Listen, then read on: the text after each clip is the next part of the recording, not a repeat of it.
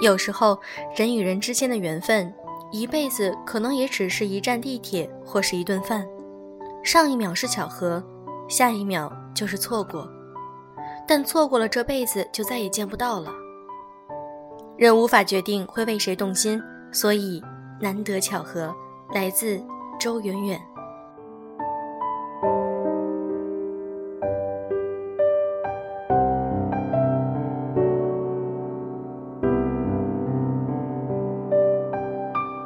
用声音触碰心灵，各位好，我是小飞鱼。由小飞鱼主讲的第二次微课程《把时间当作朋友》，将在明天晚上的八点，也就是周日晚上的八点，在千聊的 APP 上给大家进行授课。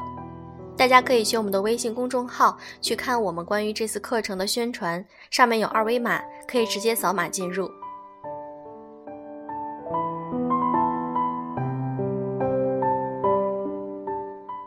这个世界有太多无用的誓言，有的根本是和爱情无关的。这个世界有太多凑合的日子，和生活根本没有关系。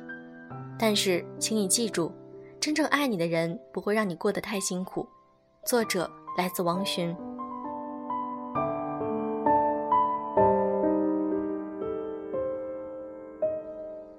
球球和男友毕业后都留在了北京工作，她在一家公司做了文员。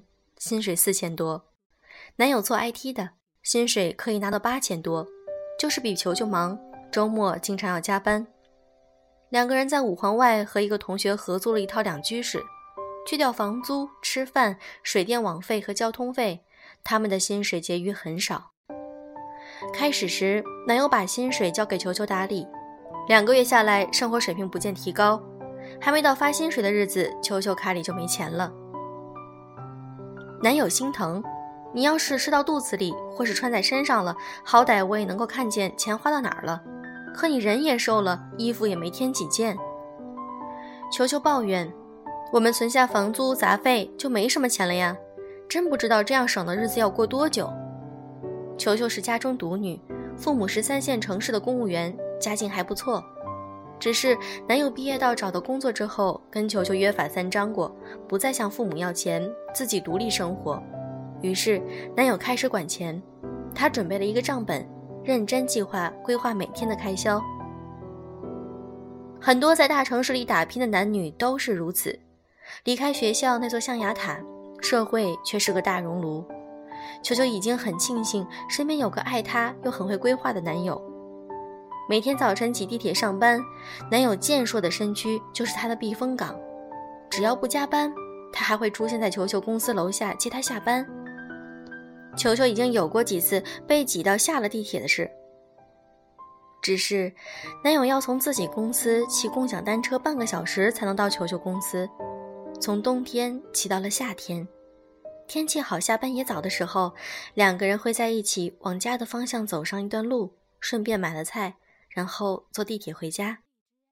男友说：“快步走也是一种健身的方式，尽量不吃垃圾食品，挤出时间也是要做一些简单的饭菜。”球球中午的餐盒中总是有洗干净切好的水果，这是男友周末去很远的批发市场买的。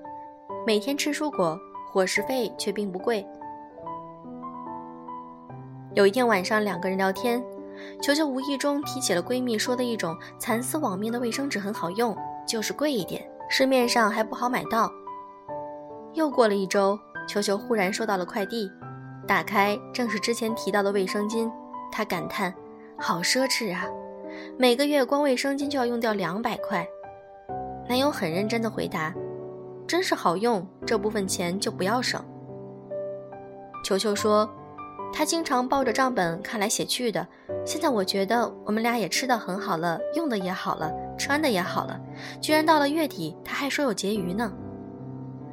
男友当然还是省的，不抽烟，不喝酒，说这些对身体不好还浪费钱。和朋友打球都回到母校蹭球场，自己买衣服都规定价格，上班穿的和平时穿的就那么几身儿，够每天换洗。给女友买却不吝啬。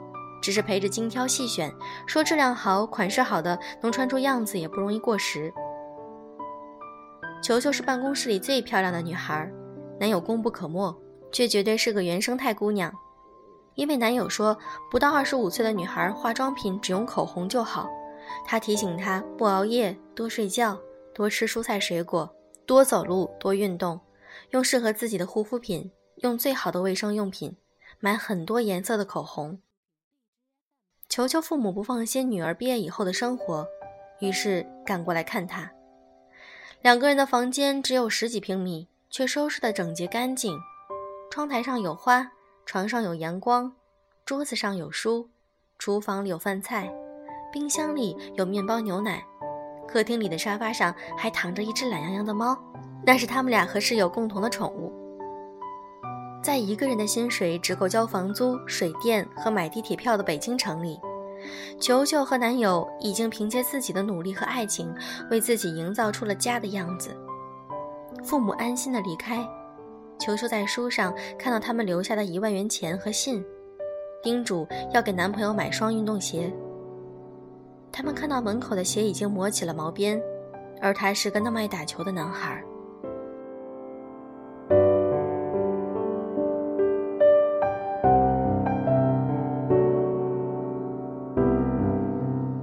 一年后的年底，两个人回双方的父母家过春节。球球的男友居然给长辈们准备了大红包，那是他第一年攒下的钱。两年后，男友带着球球搬到了四环里新租的房子里，这里离球球的公司很近，只要走路上下班就好。男友换了工作，公司离家不近，但薪水已经涨过了万元。他在球球父母面前说过。他要努力给球球更好一点的生活，钱不多，也不会让他过得太辛苦。我的外甥今年做了爸爸，一直都是女强人范儿的老姐，不惜放下手边的忙碌的工作，居然甘心回家陪着儿媳妇帮忙带孩子了。外甥一边工作，一边还要忙着研究生毕业答辩，老姐暂时陪着儿媳，每夜的带着宝宝睡，让外甥安心准备。研究生毕业，外甥就给老妈安排了假期。他说：“我和老婆一起晚上带孩子睡，不会喂奶起床陪着他也是好的，不然老婆会有怨言。老妈您疼我，想让我睡个好觉，我还得疼我老婆，让她觉得当妈不是太辛苦。还有我这个爸爸在。”忽然就觉得身边的男孩子都长大了，也是一种幸福和温暖。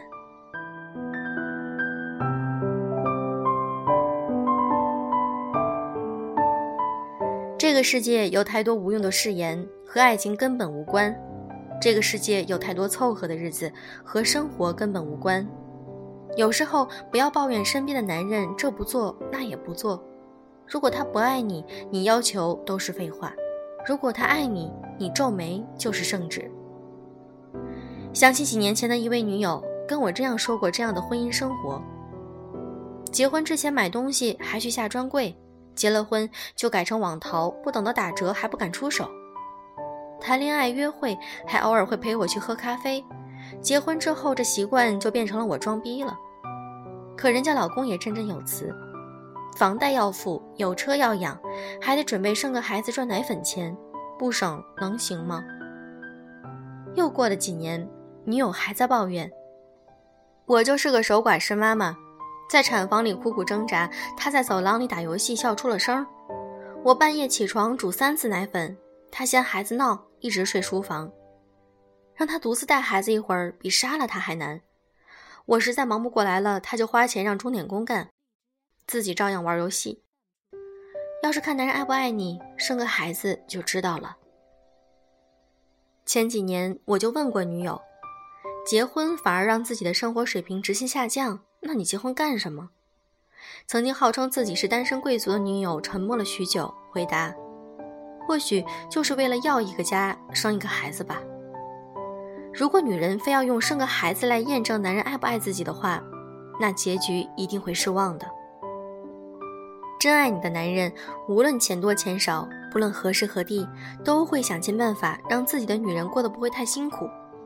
当下的每一个日子都不凑合，生活才会连成幸福的一片。让我们不念过去，不畏将来。